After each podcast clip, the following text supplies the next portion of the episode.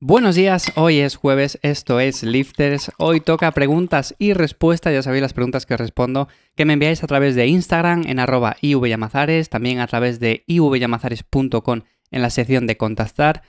Y vamos con ello sin más, no vamos a perder más el tiempo. La primera me la envía Ángel y me dice, hola Iván, felicidades por los podcasts, realmente ayudan mucho. Bueno, pues muchas gracias Ángel.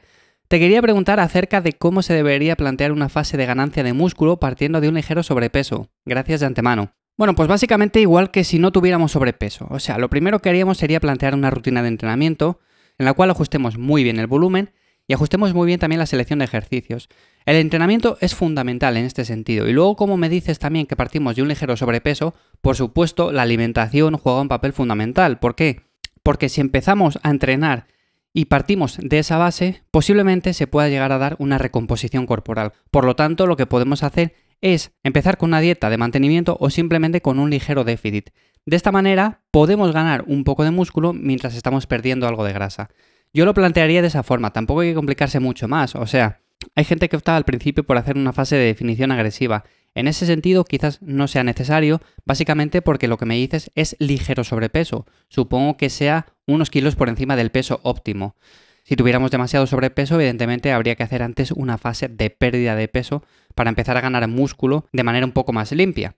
Pero bueno, en ese sentido lo más aconsejable sería eso, hacer una rutina de entrenamiento que esté bien planteada, pero que esté acompañada de una alimentación en la cual con un déficit o con una normocalórica generemos una recomposición corporal. Así que muchas gracias Ángel, nos vamos ahora con Natalia que nos dice, llevo tres meses en definición. Aún no he alcanzado el porcentaje que me propuse y la verdad estoy empezando a flaquear mucho en los entrenamientos.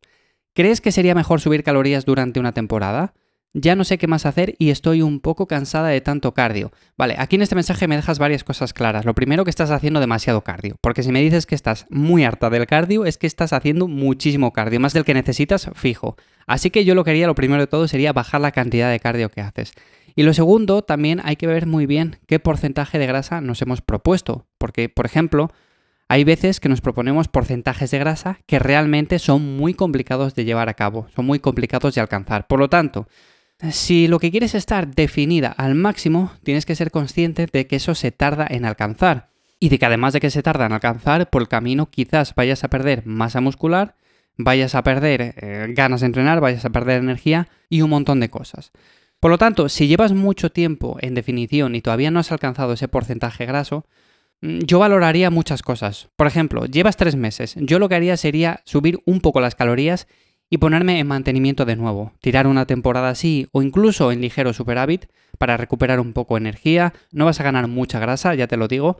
Entonces, entrenar de manera intensa, subir un poco las calorías, mantenerte una temporada con un ligero superávit y así de esa manera volver a recuperar esa pérdida de grasa, volver a seguir con el proceso de definición unas semanas más tarde. Lo digo porque tres meses quizás ya sea demasiado y yo más de tres meses no me plantearía una definición. Si además me dices que no has alcanzado el porcentaje de grasa que querías, yo haría eso, básicamente. Además, eh, como te digo, el cardio es un complemento que viene muy bien de cara a esa pérdida de grasa, pero si te pasas con el cardio, evidentemente vas a rendir menos en los entrenamientos y no quiere decir que vayas a perder más grasa. Así que también tenlo en cuenta. Gracias Natalia y nos vamos ahora con Félix que nos dice, ¿qué recomiendas para no depender tanto de la cafeína? Sé que llega a crear tolerancia y no me gusta depender mucho de este tipo de suplementos. Vale, pues en este sentido yo lo que utilizaría sería café pero descafeinado. Puedes utilizar ese tipo de café y al final si te gusta y lo necesitas todos los días te va a ayudar a no depender tanto del café normal, del café con cafeína. Por lo tanto yo haría eso, por ejemplo, los días que descanses del entrenamiento tomas ese tipo de café y ya está. Sería una opción recomendable. De hecho, básicamente es lo que hago yo. Gracias Félix, nos vamos ahora con Ander que nos dice, ¿crees que entrenando dos veces por semana es suficiente para mejorar la composición corporal? Ahora estoy saliendo a correr unos tres días y no puedo meter más de dos días de entreno de fuerza. No sé si es lo mejor, pero el tiempo no da para más. Gracias por tu ayuda, aquí tienes un fiel suscriptor a los podcasts. Bueno, pues muchas gracias Ander. Y bueno, realmente entrenando dos veces por semana se pueden conseguir resultados, evidentemente que se pueden conseguir. Lo que pasa es que hay que tener en cuenta que cuando dividimos el volumen de entrenamiento en tan poco, tenemos que meter mucho volumen por sesión. Por lo tanto, estamos limitándonos un poco. Todos tenemos un volumen mínimo al cual tenemos que llegar y un volumen máximo. Evidentemente, si entrenas dos días, al volumen mínimo vas a llegar, pero posiblemente te pases de un volumen óptimo por sesión. Por lo tanto, en ese sentido, Yo lo que haría sería salir a correr menos días y hacer un día más de entrenamiento mínimo. Por ejemplo, tres días de entrenamiento de fuerza y salir a correr dos días, si es que te gusta tanto. Pero bueno, eso depende ya de cada uno. Si tu objetivo es ganar masa muscular, ganar fuerza y demás, yo es lo que haría, porque evidentemente con tres días ya la división sería un poco más óptima. Por ejemplo, podríamos hacer una rutina full body en la cual el volumen no fuera tan elevado por sesión. De todas formas, dicho esto, también podemos entrenar cuatro días a la semana y salir simplemente un día a correr, pero claro, ya estaríamos enfocándonos muchísimo en el entrenamiento de fuerza.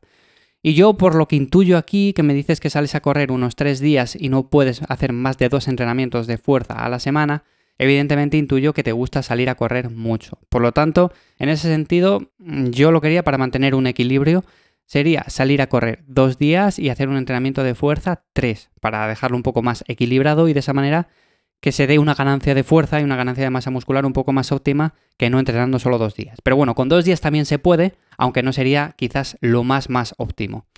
Así que muchísimas gracias, Ander, por tu pregunta. Y sin más, lo dejamos aquí hoy. Ya sabéis que podéis enviar vuestras preguntas tanto a mi Instagram en arroba ivyamazares, también a las demás redes sociales y en ivyamazares.com, en el apartado de contactar, también podéis dejar vuestras dudas, comentarios, sugerencias o aquello que se os pase por la cabeza. Así que espero que este tipo de episodios, como digo siempre, os sea de ayuda, os haya ayudado aunque sea un poquito. Ya sabéis que valoro mucho que dejéis un me gusta allá donde escuchéis el podcast. Y sin más, nos escuchamos en unos días de nuevo el lunes aquí en Lifters y espero que paséis un buen fin de semana. ¡Chao!